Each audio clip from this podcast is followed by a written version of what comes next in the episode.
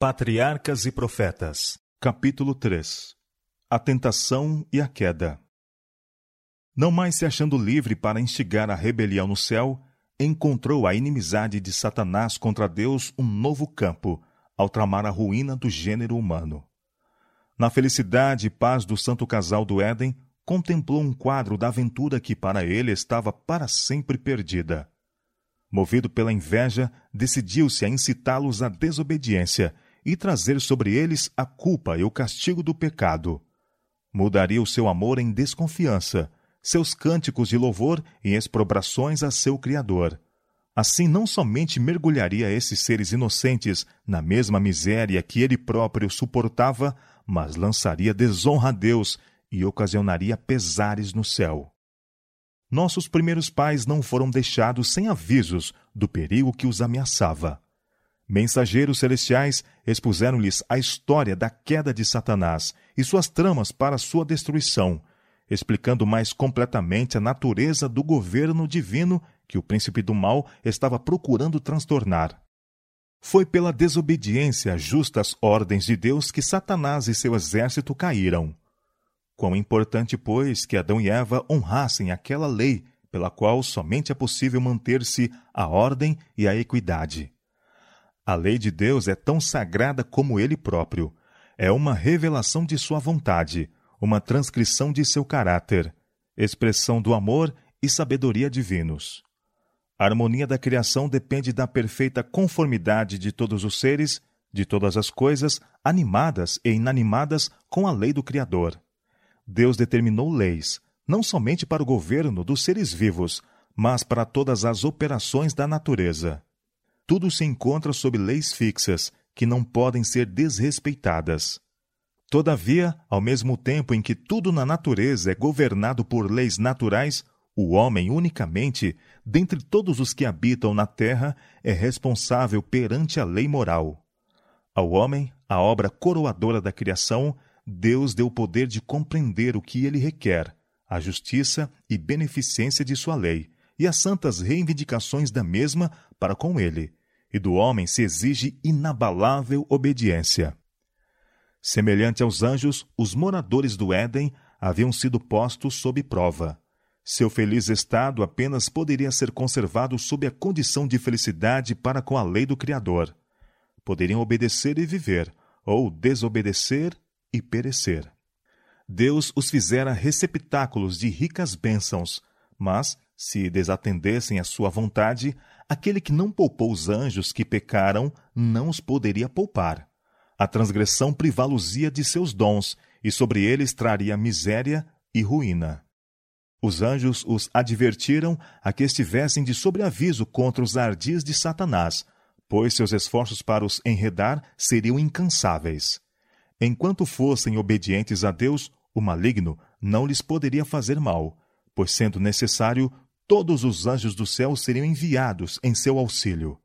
Se com firmeza repelissem suas primeiras insinuações, estariam tão livres de perigo como os mensageiros celestiais.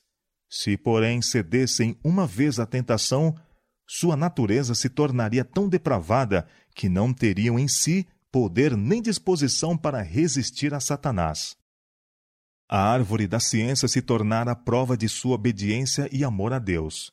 O Senhor achara conveniente não lhes impor senão uma proibição quanto ao uso de tudo o que estava no jardim.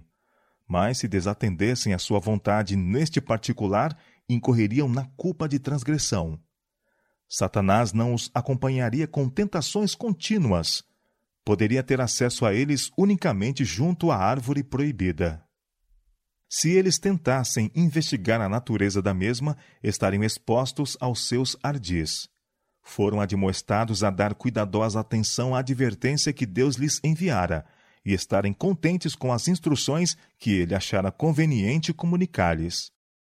A fim de realizar a sua obra sem que o fosse percebido, Satanás preferiu fazer uso da serpente como seu intermediário, disfarce este bem adaptado ao seu propósito de enganar. A serpente era então uma das mais prudentes e belas das criaturas da terra. Tinha asas, e enquanto voava pelos ares, apresentava uma aparência de brilho deslumbrante, tendo a cor e o fulgor de ouro polido. Pousando nos ramos profusamente carregados da árvore proibida e saboreando o delicioso fruto, era seu desejo chamar a atenção e deleitar os olhos de quem a visse. Assim, no jardim da paz, emboscava-se o destruidor, a observar a sua presa. Os anjos haviam advertido Eva de que tivesse o cuidado de não se afastar do esposo enquanto se ocupavam com seu trabalho diário no jardim. Junto dele estaria em menor perigo de tentação do que se estivesse sozinha. Mas, absorta em sua aprazível ocupação, inconscientemente se desviou de seu lado. Percebendo que estava só, sentiu uma apreensão de perigo, mas afugentou seus temores, concluindo que ela possuía sabedoria e força suficientes para discernir o mal e resistir-lhe. Esquecida do aviso do anjo, logo se achou a contemplar, com um misto de curiosidade e admiração, a árvore proibida. O fruto era muito belo, e ela perguntava a si mesma por que seria que Deus os privara do mesmo. Era então a oportunidade do tentador. Como se fosse capaz de distinguir as cogitações de seu espírito, a ela assim se dirigiu. É assim que Deus disse: Não comereis de toda a árvore do jardim? Mas a serpente continuou, com voz melodiosa, com sutis louvores à superior beleza de Eva, e suas palavras não lhe eram desagradáveis. Em vez de fugir do local, deteve-se maravilhada ao ouvir uma serpente falar. Houvesse-se dirigido a ela um ser semelhante aos anjos, e ter-se-iam despertado seus receios. Ela, porém, não tinha ideia alguma de que a fascinadora serpente pudesse tornar-se o intermédio do adversário decaído.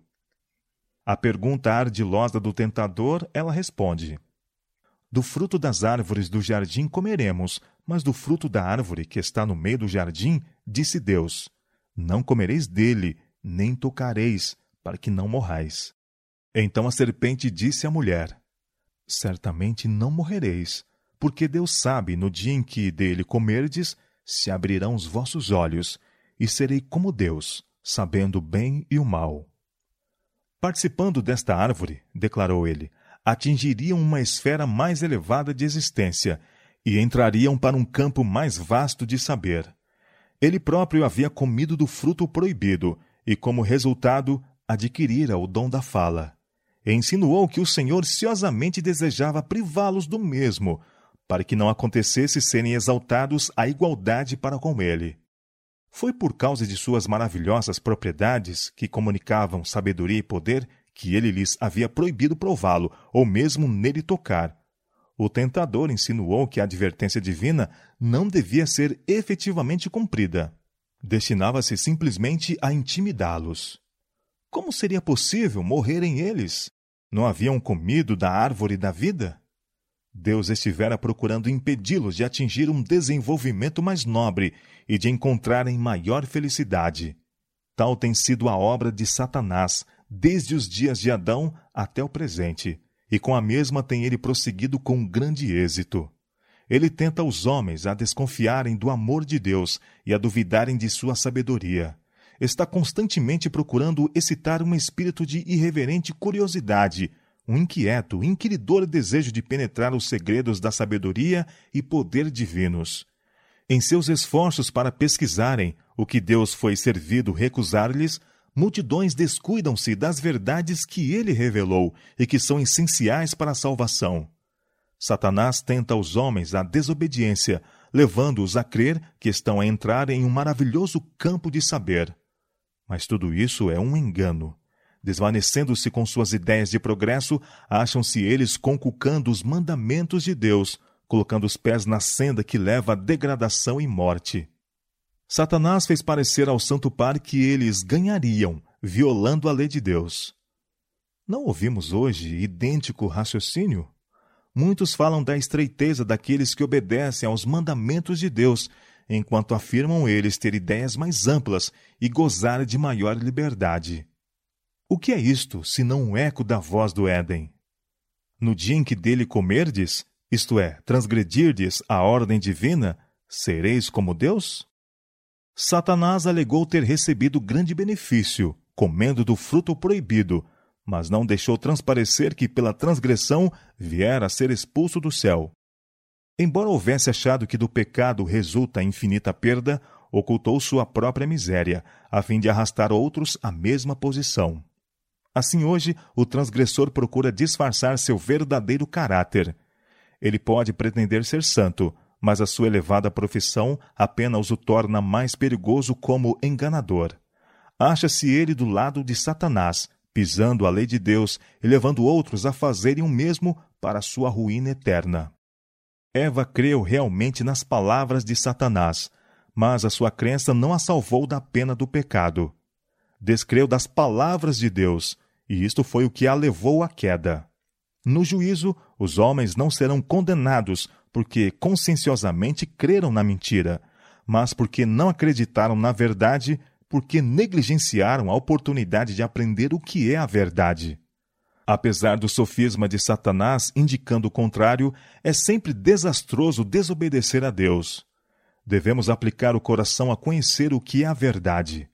Todas as lições que Deus fez com que fossem registradas em Sua palavra são para nossa advertência e instrução são dadas para nos salvar do engano. Da negligência as mesmas resultará ruína a nós mesmos. O que quer que contradiga a palavra de Deus, podemos estar certos de que procede de Satanás. A serpente apanhou o fruto da árvore proibida e colocou-a nas mãos de Eva, que estava meio relutante. Fê-la então lembrar-se de suas próprias palavras de que Deus lhes proibira tocar nele, para que não morressem não receberiam maior mal comendo o fruto, declarou ele, do que nele tocando. Não percebendo maus resultados do que fizera, Eva ficou mais ousada. Quando viu que aquela árvore era boa para se comer e agradável aos olhos, e árvore desejável para dar entendimento, tomou do seu fruto e comeu.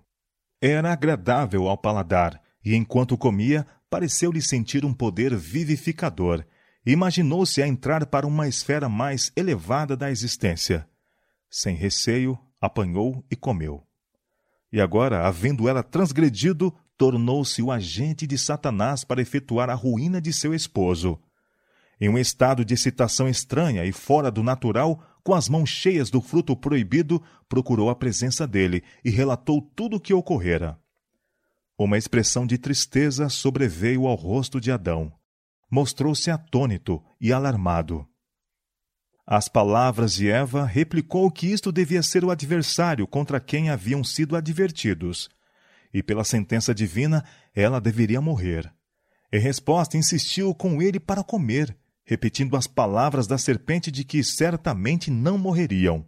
Ela raciocinava que isto deveria ser verdade, pois que não sentia evidência alguma do desagrado de Deus, mas, ao contrário, experimentava uma influência deliciosa, alegradora, a fazer fremir toda a faculdade de uma nova vida, e influência tal, imaginava ela, como a que inspirava os mensageiros celestiais. Adão compreendeu que sua companheira transgredira a ordem de Deus, desrespeitara a única proibição a eles imposta como prova de sua fidelidade e amor. Teve uma terrível luta íntima lamentava que houvesse permitido desviar-se Eva de seu lado. Agora, porém, a ação estava praticada. Devia separar-se daquela cuja companhia fora sua alegria. Adão havia gozado da companhia de Deus e dos santos anjos. Havia olhado para a glória do Criador. Compreendia o elevado destino manifesto à raça humana, se permanecessem fiéis a Deus. Todavia, estas bênçãos todas foram perdidas de vista com receio de perder ele aquela única dádiva que a seus olhos sobrepujava todas as outras. O amor, a gratidão, a lealdade para com o Criador, tudo foi suplantado pelo amor para com Eva. Ela era uma parte dele, e ele não podia suportar a ideia da separação. Não compreendia que o mesmo poder infinito que do pó da terra o havia criado como um ser vivo e belo e amorosamente lhe dera uma companheira poderia preencher a falta desta. Resolveu partilhar sua sorte. Se ela devia morrer, com ela morreria ele. Afinal, raciocinou, não poderiam ser verdadeiras as palavras da sábia serpente?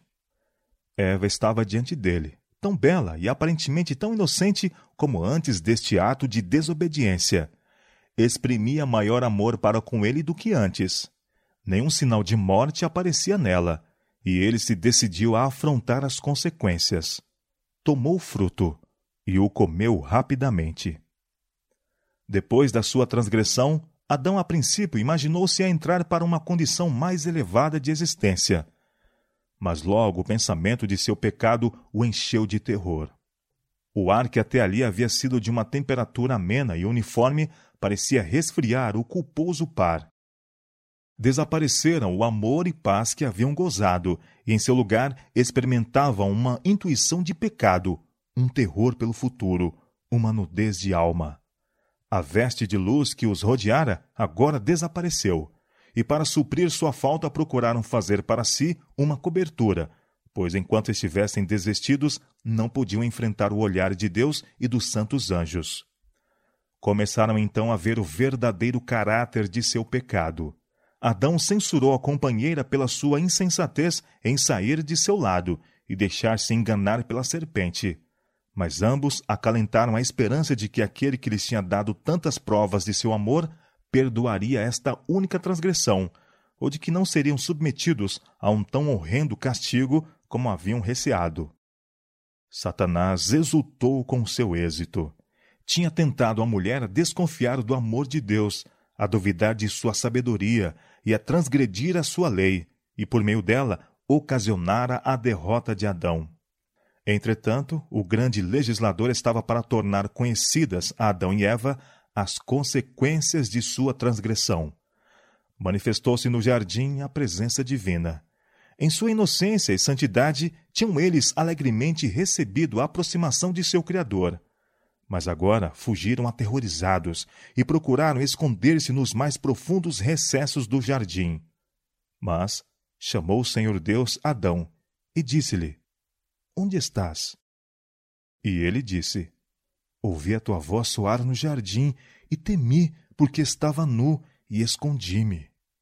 E Deus disse: Quem te mostrou que estavas nu? Comeste tu da árvore de que te ordenei que não comesses? Adão não podia negar nem desculpar seu pecado, mas em vez de manifestar arrependimento, esforçou-se por lançar a culpa sobre a esposa e assim sobre o próprio Deus. A mulher que me desse por companheira, ela me deu da árvore e eu comi.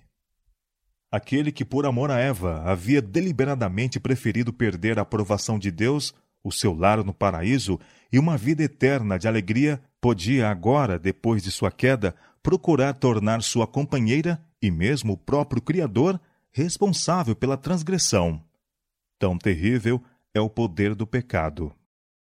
Quando foi interrogado a mulher, por que fizeste isto?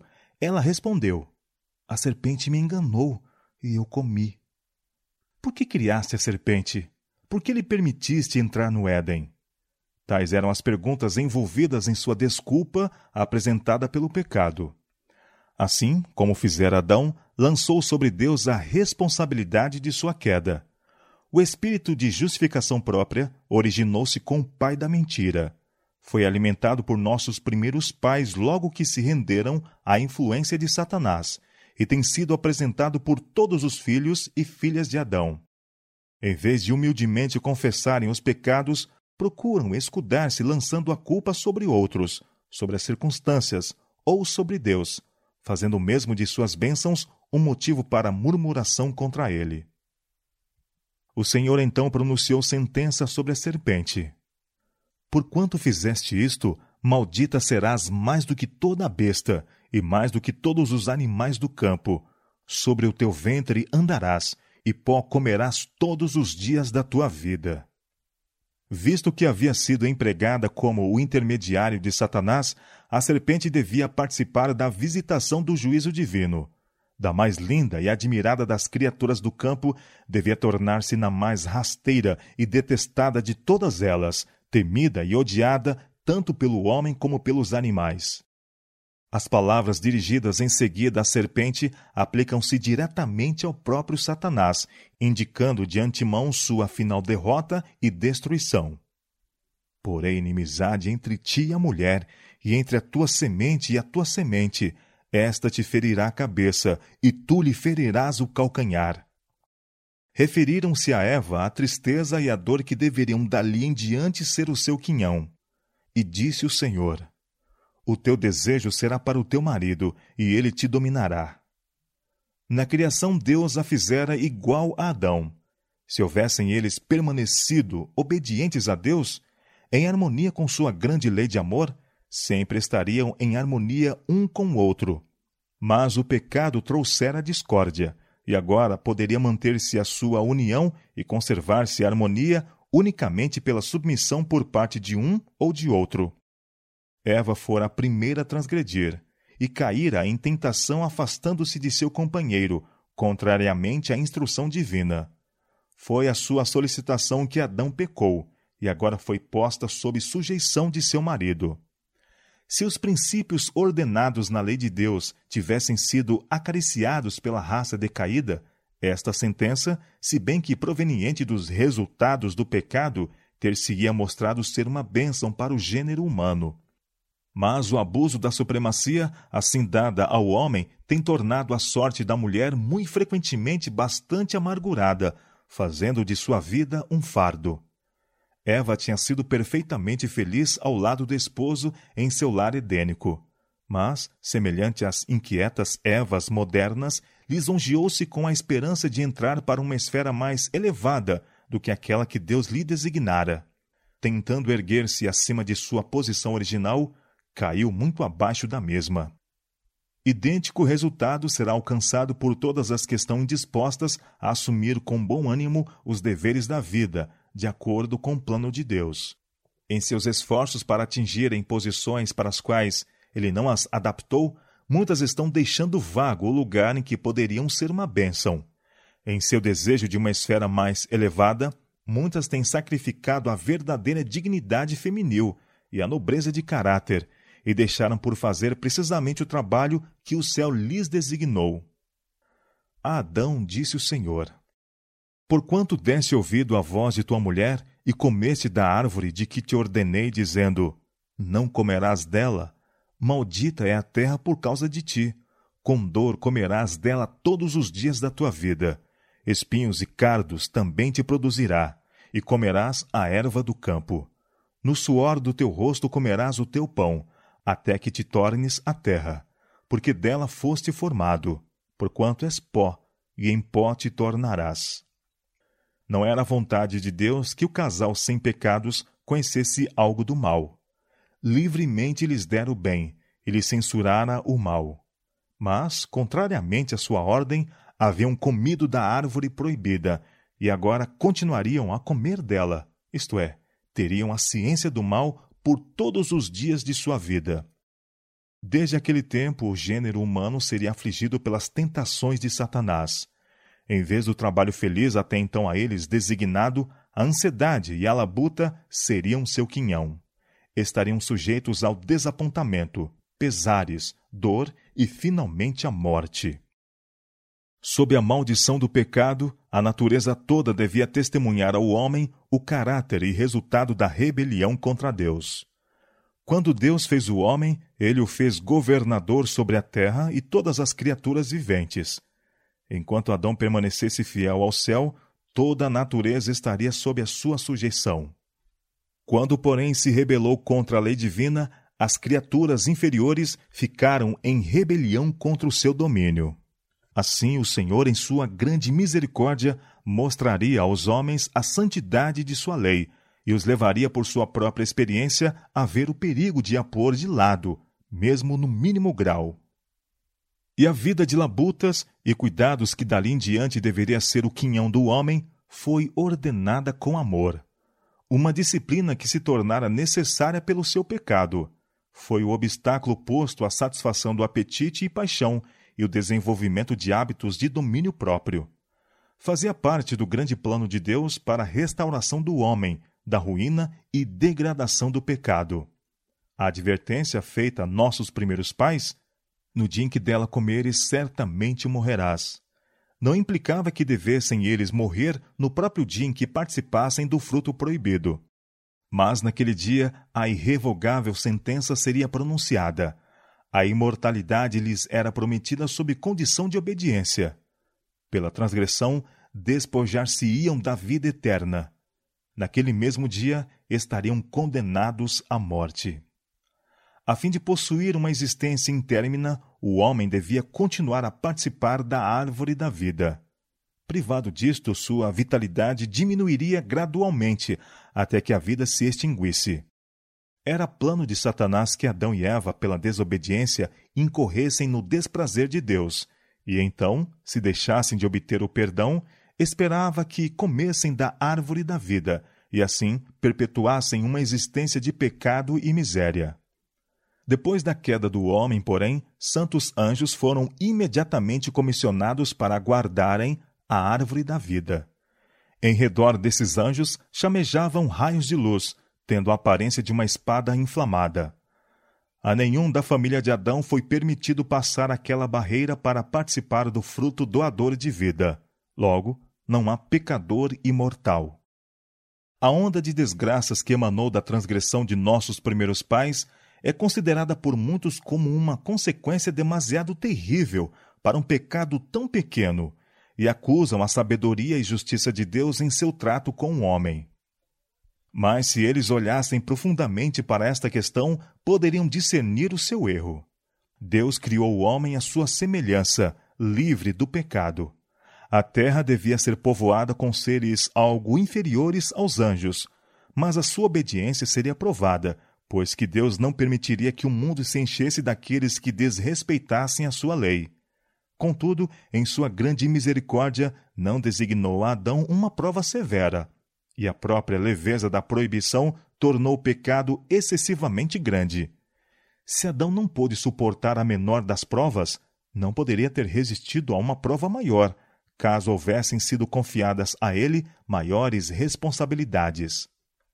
Se tivesse sido designada a Adão alguma prova grande, Aqueles cujo coração se inclina para o mal desculpar-se-iam então, dizendo: Isto é uma coisa trivial e Deus não é tão exigente a respeito de coisas pequenas. E haveria contínua transgressão em coisas consideradas pequenas, a quais ficam sem reprovação humana. O Senhor, porém, tornou patente que o pecado, em qualquer grau, é ofensivo para ele. A Eva pareceu coisa pequena desobedecer a Deus provando o fruto da árvore proibida e tentar o esposo a transgredir também. Entretanto, o pecado deles abriu as portas ao dilúvio das desgraças sobre o mundo.